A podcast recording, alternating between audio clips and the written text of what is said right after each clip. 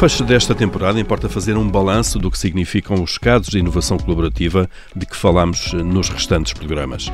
E vamos fazê-lo com o Jorge Portugal, diretor-geral da Cotec Portugal, que é precisamente a parceira do Observador neste projeto. Eu sou o Paulo Ferreira e este é o Regresso da Indústria. Jorge Portugal, eh, bem-vindo, bem-vindo a este regresso à indústria, ao último, e começamos precisamente por aquilo que inspirou eh, o nome deste programa e deste podcast, o regresso da indústria. Eh, Porquê é que a indústria está a regressar ou terá que regressar?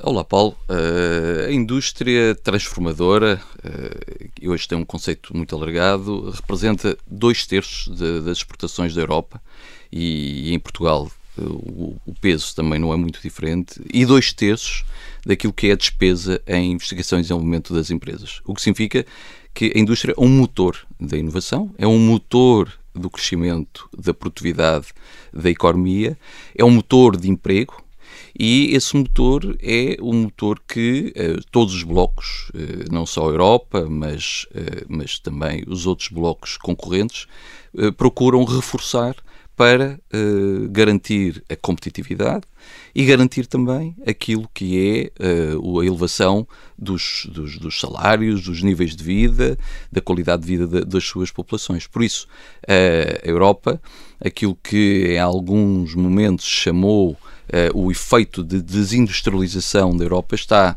uh, está ainda em curso, mas é necessário revertê-lo, é necessário, digamos, inverter este processo de declínio da indústria, nomeadamente da fabricação da Europa. Eu diria que uh, também os últimos dois anos foram particularmente significativos do, do ponto de vista da manifestação dos riscos daquilo que é a falta, a dependência eh, das, de outras fábricas do mundo, que não a Europa, Uh, sendo a Europa um do Europa e, e, em particular também Portugal uma das regiões, se não a região mais industrializada do mundo, onde a indústria está mais integrada. E nesse sentido uh, este este processo de declínio tem que ser revertido e por isso este regresso da indústria é absolutamente crítico para uma indústria para uma uma uma economia eh, resiliente, uhum. para uma economia uh, mais produtiva e, com isso, uma economia também mais uh, com maior autonomia estratégica, como agora também se diz. Claro, que é para não estarmos tão dependentes de cadeias de, de distribuição e por aí fora. E a Cotec é uma entidade que está numa posição especialmente privilegiada, de facto, para acompanhar o que se passa no terreno, sobretudo em, em Portugal. Como é que vocês avaliam e como é que olham para aquilo que se está a passar na indústria portuguesa? Paulo, Permite-me aqui uma, uma, pequena nota preliminar, antes de falarmos propriamente da nossa intervenção, de dizer que estamos, eh, estamos, estamos a gravar eh, isto neste no final da semana. Eh, na quarta-feira tivemos a nossa Assembleia Geral, que foi muito concorrida, não só em termos de quantidade, mas também de qualidade das suas, das, das, da presença dos, dos, nossos associados e dos seus, dos seus líderes. Um, elegemos, digamos, uma nova direção. Uh, e também uh, aquilo que foi a apresentação da nossa atividade foi também uh, foi aclamada no sentido de, de, muito positiva, do qual atividades do qual estes, aquilo que foram os casos que apresentámos neste magnífico podcast, Uh, foram algumas delas foram retratadas, esta, estes casos de colaboração em termos de, de inovação.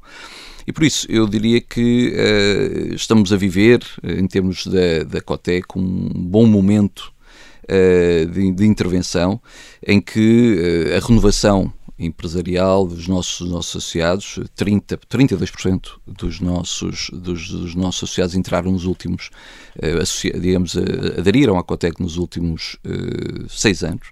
E, portanto, há uma boa renovação e a Cotec está bem, digamos, disseminada em todos os setores da atividade. Não só na indústria pura e dura. Digamos, Não só claro. na indústria, está na agricultura, portanto, na agricultura, nas indústrias agroalimentares de transformação e, e nas indústrias alguns casos desses também. E tivemos claro. cá alguns casos desses também, e também nos serviços.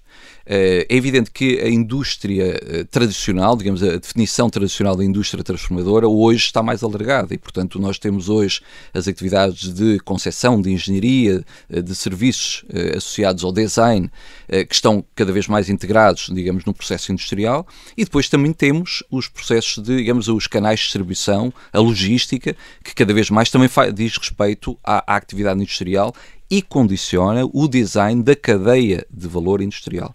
Por isso, uhum. nós, em termos da Cotec, Uh, temos esta, esta intervenção que assenta em três grandes dimensões. A primeira, a questão da, uh, do conhecimento, uh, a antecipação e a identificação dos, do, do, dos temas que vão ser importantes da agenda das empresas. E, e nessa perspectiva, permite-me só revelar aqui uma, um inquérito, uma escutação que fizemos aos associados nos últimos, ah, tem dois, dois meses, portanto é muito recente, muito fresca, em que uh, nós uh, questionamos uh, fundamentalmente porque é que os, os associados estão na Cotec mais do que propriamente nós falarmos, né? perguntámos o que Era é que... importante saber o que é que os leva lá. Claro. E o que é que os leva lá. E, e porque é que aderem à Cotec. E, e, basicamente há quatro respostas, não é? há quatro, quatro razões. A primeira é muito a, a questão de estar a par da inovação na indústria em Portugal e no mundo. Portanto, assumem-se como um centro de conhecimento. É um centro claro. de conhecimento, mas é, é importante dar, salientar esta noção dos nossos associados, das nossas empresas, de que esta questão de Portugal e o mundo é um espaço integrado e um espaço comum. E isso tem muito a ver com, a, com aquilo que tem sido a abertura eh, da indústria e da, e da economia portuguesa ao mundo, e por isso esta interdependência entre aquilo que é a atividade de Portugal, em, eh, das empresas em Portugal e aquilo que é a relação com o mundo. E por isso, eh, os nossos associados, o que dizem, por outras palavras, é que são, são da Cotec eh, porque sou internacional e porque a Cotec Internacional, aliás, podemos, há, também há uma semana tivemos o Cotec Europa, que é exatamente a manifestação, podemos falar disso também, a manifestação também desta dimensão, eh, uma das manifestações desta dimensão internacional da Cotec. Depois a segunda, a segunda é esta questão de, eh, da inovação by Cotec, desta ideia de trazer a transformação digital eh, como elemento fundamental de ganho de produtividade e da inovação, como ingrediente fundamental. Que é um dos vossos pontos. Tem sido, claro. nos, últimos, nos últimos anos, um dos pontos onde temos temos insistido. E depois, uh, obviamente, uma, uma razão mais prosaica, mais, mais comum, que é uh, ter contacto com outras organizações e, e, trocar experiência. E aqui a Cotec tem uma vantagem relativamente a outras associações, aí diferencia, porque é uma associação transversal de todos os setores e por isso, e nestes, nestes casos, muitas vezes a inovação não está no setor, no setor próprio da atividade da empresa, está noutro setor. Portanto, e há, tem que ser trazida para. E tem que ser trazida porque há, um, há noutro setor um problema qualquer que já foi resolvido e uma solução para esse problema que é semelhante ao problema que a empresa tem no seu setor e por isso esta, esta, este cruzamento. E finalmente, eh, esta questão de a Cotec disponibilizar ferramentas de gestão. É por isso também criar ferramentas sucessivas e, e, portanto, da proposta de valor, da nossa proposta de valor, não é apenas só falar de conhecimento, mas é aplicar esse conhecimento na prática em termos de processos de gestão de inovação. Não só teoricamente, claro, Não só teoricamente, claro. mas o valor, eh, o valor do conhecimento é o valor da sua aplicação e da sua transformação em valor eh, comercial. E aí nós vemos que a inovação é um processo de negócio, é um processo, é uma competência de gestão. E o que nós fazemos é desenvolver ferramentas e disponibilizar e, e criar condições para que eh, uma, uma comunidade nivelada por cima, para que uma aplicação prática destes processos de gestão de inovação de uma forma estruturada. Que facilite a adoção dessas ferramentas por parte das empresas, que diminua o ciclo de introdução e de obtenção de resultados. Eh, Precisamente, porque esse, esse, é hoje o tema fundamental. Quer dizer, o tema, hoje há muitas empresas investe em conhecimento, em investigação e desenvolvimento, em desenvolver, em desenvolver e resolver problemas tecnológicos mais complexos, mas isso não basta. Isso, eu diria que está no, no domínio da invenção. A inovação é uma coisa diferente. É, é a aplicação prática. desse conhecimento, dessas novas soluções, em termos de soluções que são valorizadas pelo mercado. E muitas empresas têm eh, ainda, já, eh, digamos, têm um progresso significativo na questão da, da invenção, da resolução de problemas técnicos, mas ainda estão, digamos, ainda continuam a estar a navegar e a transitar como de uma forma, permite-me, de uma forma ainda, em alguns casos, penosa, no sentido de atravessar o vale da morte. E o Vale da Morte é exatamente isso, é aquilo que é, é o, o, trajeto que é preciso fazer entre uma solução uh, tecnológica que, que, digamos, que permite, uh, que permite resolver um problema complexo e um produto ou um processo Uh, que, que, ele próprio tem valor de mercado, é aceite e tem um valor comercial e que permite à, à empresa conquistar um prémio de preço, diferenciação e conquistar, digamos, um espaço de terreno que não tinha anteriormente. Claro, esse, aliás, a expressão Val da Morte é muito significativa porque dá-nos logo a entender que entre esse ponto inicial e o ponto final ficam muitas das ideias dos projetos e às vezes das empresas, não é? E muitas vezes o risco do, do, ciclo de inovação está exatamente nesse vale da morte, porque nós temos vários riscos no ciclo de inovação. Temos o risco tecnológico, mas depois temos o risco de mercado, que é o risco de eu conseguir produzir, industrializar já agora, industrializar o produto a uma escala uh, economicamente viável e conseguir vender o produto eh, a um preço e com os atributos que o mercado efetivamente valoriza. Claro. Uh, sem isso, nós não temos inovação de sucesso. Temos, claro. obviamente, tentativas, mas não é verdadeiramente a inovação de sucesso. Claro. Uh, Jorge Portugal, uh, essa transformação digital e automação muitas vezes é vista como um caminho para, ter, para as empresas terem custos mais competitivos. Basicamente, a substituição de pessoas por máquinas fica tudo mais barato de alguma maneira. É assim ou não? Mais uma vez recorrendo àquilo que os nossos associados também uh, nos, nos, dizem, uh, eles dizem muito taxativamente uh, e há um consenso, um confortável, muito um consenso muito confortável na nesta percepção dos, dos nossos associados uh, e porque são, são empresas uh, são empresas inovadoras e por isso também uh, pensam e, e, estruturam o seu pensamento não apenas do aquilo que fazem hoje mas aquilo que vão fazer digamos no futuro para se adaptarem às novas condições de mercado.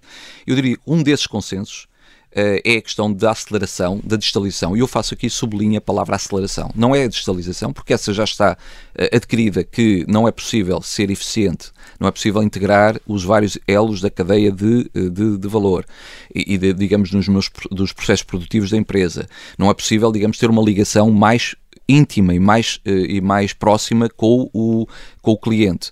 Uh, não é possível, digamos, ter processos logísticos mais eficientes sem ter digitalização. O que, de facto, é importante neste momento é a aceleração dessa digitalização. Tem que acontecer mais depressa. Tem que acontecer é? mais depressa. Claro. É isso que nós vemos até nos indicadores, entre outros, outros países.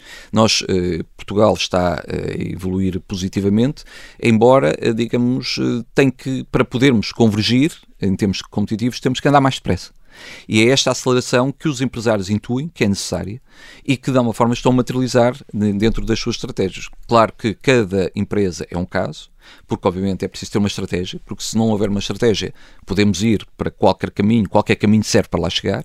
Uh, mas uh, a questão aqui fundamental é que cada, se cada empresa é um caso, uh, os, digamos, as nossas empresas e as empresas inovadoras estão efetivamente a perceber como, como é que devem aplicar a digitalização em termos dos seus processos de negócio, nos casos no chão de fábrica, onde é aí que há ganhos de eficiência e de rapidez de ciclo ou de qualidade, ou, por exemplo, na, no processo de concessão digital e de simulação dos, dos produtos, com ligação aos clientes e com co-criação com os clientes, ou então na própria ligação com a, digamos, com a distribuição e com a proximidade, até porque muitas indústrias hoje, muitas empresas hoje já uh, decidiram, uh, digamos, uh, criar canais paralelos para distribuir e para chegar diretamente ao, ao cliente. A tal questão de logística também As falámos há pouco. Absolutamente, absolutamente, absolutamente essencial e que condiciona exatamente até a própria localização das unidades produtivas. Uhum. Neste, neste contexto de, de transformação digital, o que está a evoluir também é a relação uh, laboral, se quisermos, ou a relação entre o homem e a máquina, entre os trabalhadores uh, e, se quisermos, de uma forma muito genérica, uh, os robôs. Há sempre aquele receio do desemprego, pessoas, hum, no fundo, substituídas por máquinas que praticam aquelas tarefas, mas na prática, muitas vezes, e vimos isso em alguns casos também, o que isso implica é uma mudança de funções das mesmas pessoas que passam a fazer tarefas com mais valor acrescentado, mais criativas de alguma maneira no futuro ou já está a haver uh, mais competição ou colaboração na relação homem-máquina? Muito bem, mais uma vez, a percepção dos nossos associados é uma percepção, é uma crença de que não haverá uma crise profunda de desemprego por, por via da, da, automação. E isso já é um bom sinal, que sejam os próprios empresários e as empresas a dizer, a, a acreditar que esta, digamos, esta transição entre uma economia mais inteligente, onde uma parte, digamos, das, das funções físicas ainda e das funções, digamos, cognitivas vão ser substituídas por algoritmos ou máquinas ou robôs. O que nós vemos ao longo, digamos, da, da história uh, e desde os luditas e dos tiares e, da, e do texto e das máquinas uh, no século passado, é que, uh, historicamente, estatisticamente, tra as transições, a introdução de novas vagas tecnológicas, de máquinas e sistemas, têm sido sempre acompanhados com uma melhoria na, na, na, na situação laboral, nas condições de trabalho, na própria atratividade e na própria remuneração dos, dos trabalhadores e, portanto, um progresso sistemático. O grande problema aqui é sempre, como em tudo, as transições. E, portanto, nas transições nós assistimos a uma perturbação tecnológica, uma introdução de novas tecnologias que introduzem, digamos, socialmente, perturbações entre uh, as pessoas e, como os economistas gostam de dizer, uh, desta vez pode ser diferente. Porquê?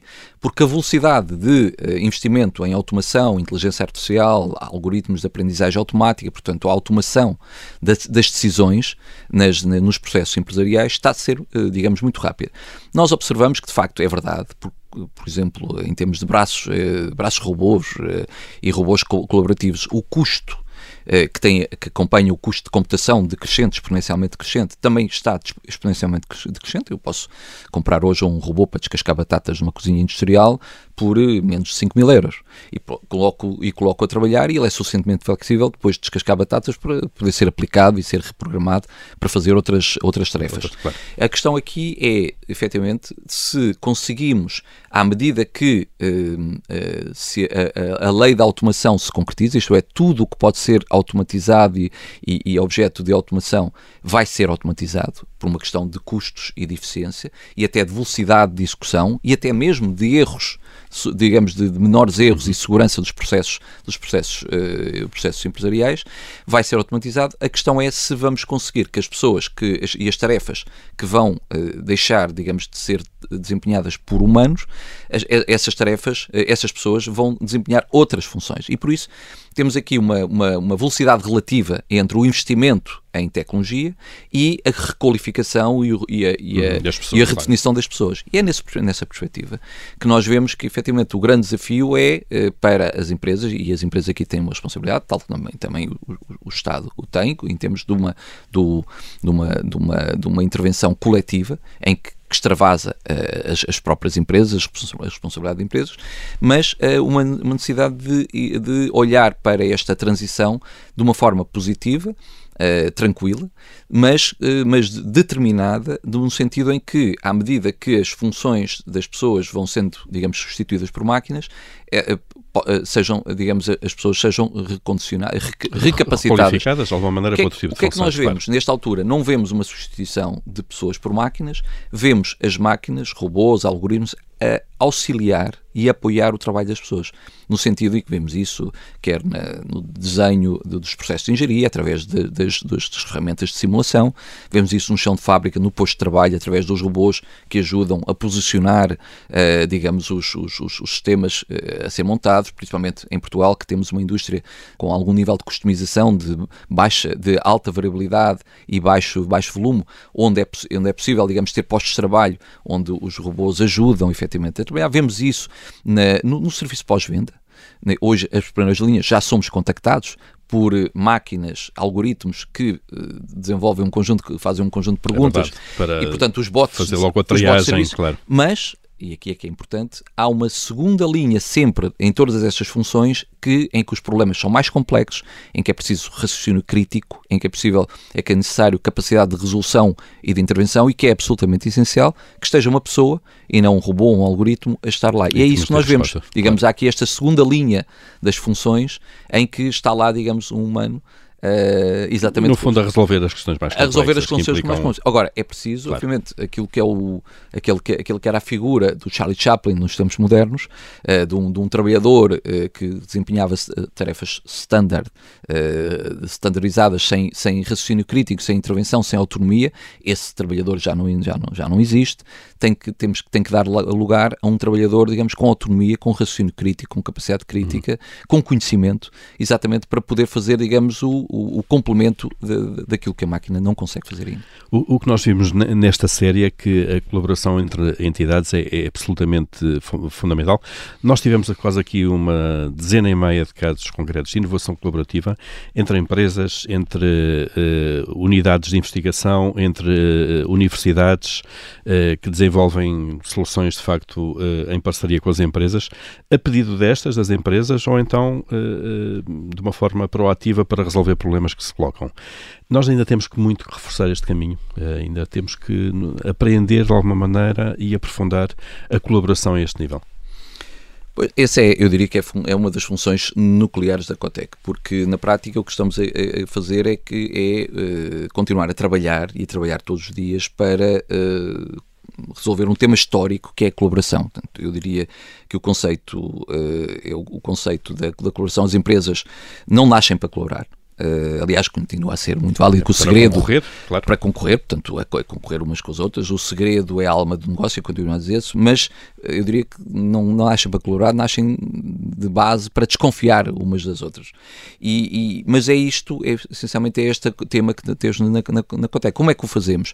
Bom, fazemos desde já através, digamos, de colocar eh, as empresas em, num, com, uma, com uma, um estímulo à, à colaboração, a, part, a participar, a partilhar, aliás, este magnífico magnífico podcast eh, e os casos que trouxemos são casos de inovação em eh, ecossistema, portanto, em, em colaboração, inovação aberta, em que as empresas abrem a sua, as suas, suas portas para trabalhar com outras entidades, outras empresas, universidades em que há uma, há uma partilha de segredos, há uma partilha de, partilha de conhecimento, mas obviamente e, há uma partilha de recursos do, ponto de vista, digamos, de, de do talento necessário, das, das competências necessárias.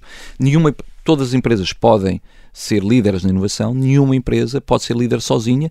E o que estes uh, exemplos, estes casos trouxeram foi que efetivamente uh, só é possível resolver hoje os problemas uh, que o mercado e as oportunidades que o mercado coloca, através e pela, com a velocidade e com o ciclo de inovação necessário, uh, se houver uma abordagem colaborativa, uma abordagem aberta em ecossistema e obviamente que, que tem uh, também as suas, as suas, tem as suas virtudes, já falámos, partilha de recursos, partilha de risco, mas tem as suas exigências. Uh, exige que as empresas saibam trabalhar umas com, com entidades externas, já agora saibam trabalhar também internamente e externamente, saibam trabalhar com entidades de natureza muito diferente, como é o caso das, das, entidades académicas, que têm ciclos de funcionamento e propósitos diferentes. Agora, com a terceira missão de difusão do conhecimento, eh, estão mais abertas, mas, mas é, uma, é, é uma missão diferente, é uma missão nova, uhum. e por isso as empresas têm que aprender também esta competência, esta competência organizacional de colaborar não é uma competência que, que seja decretada, que seja inata, seja maneira, nem culturalmente claro. inata, nem, uh, nem, uh,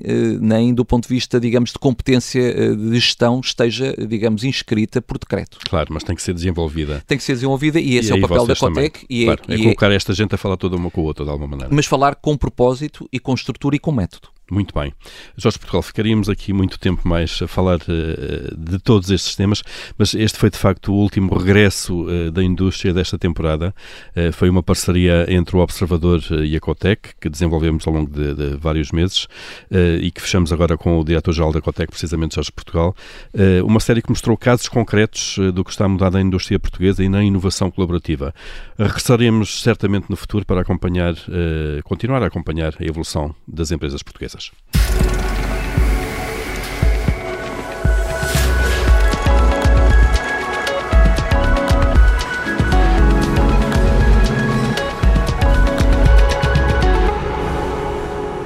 Projeto confinanciado do Compete 2020, Portugal 2020 e União Europeia, através do Fundo Europeu de Desenvolvimento Regional.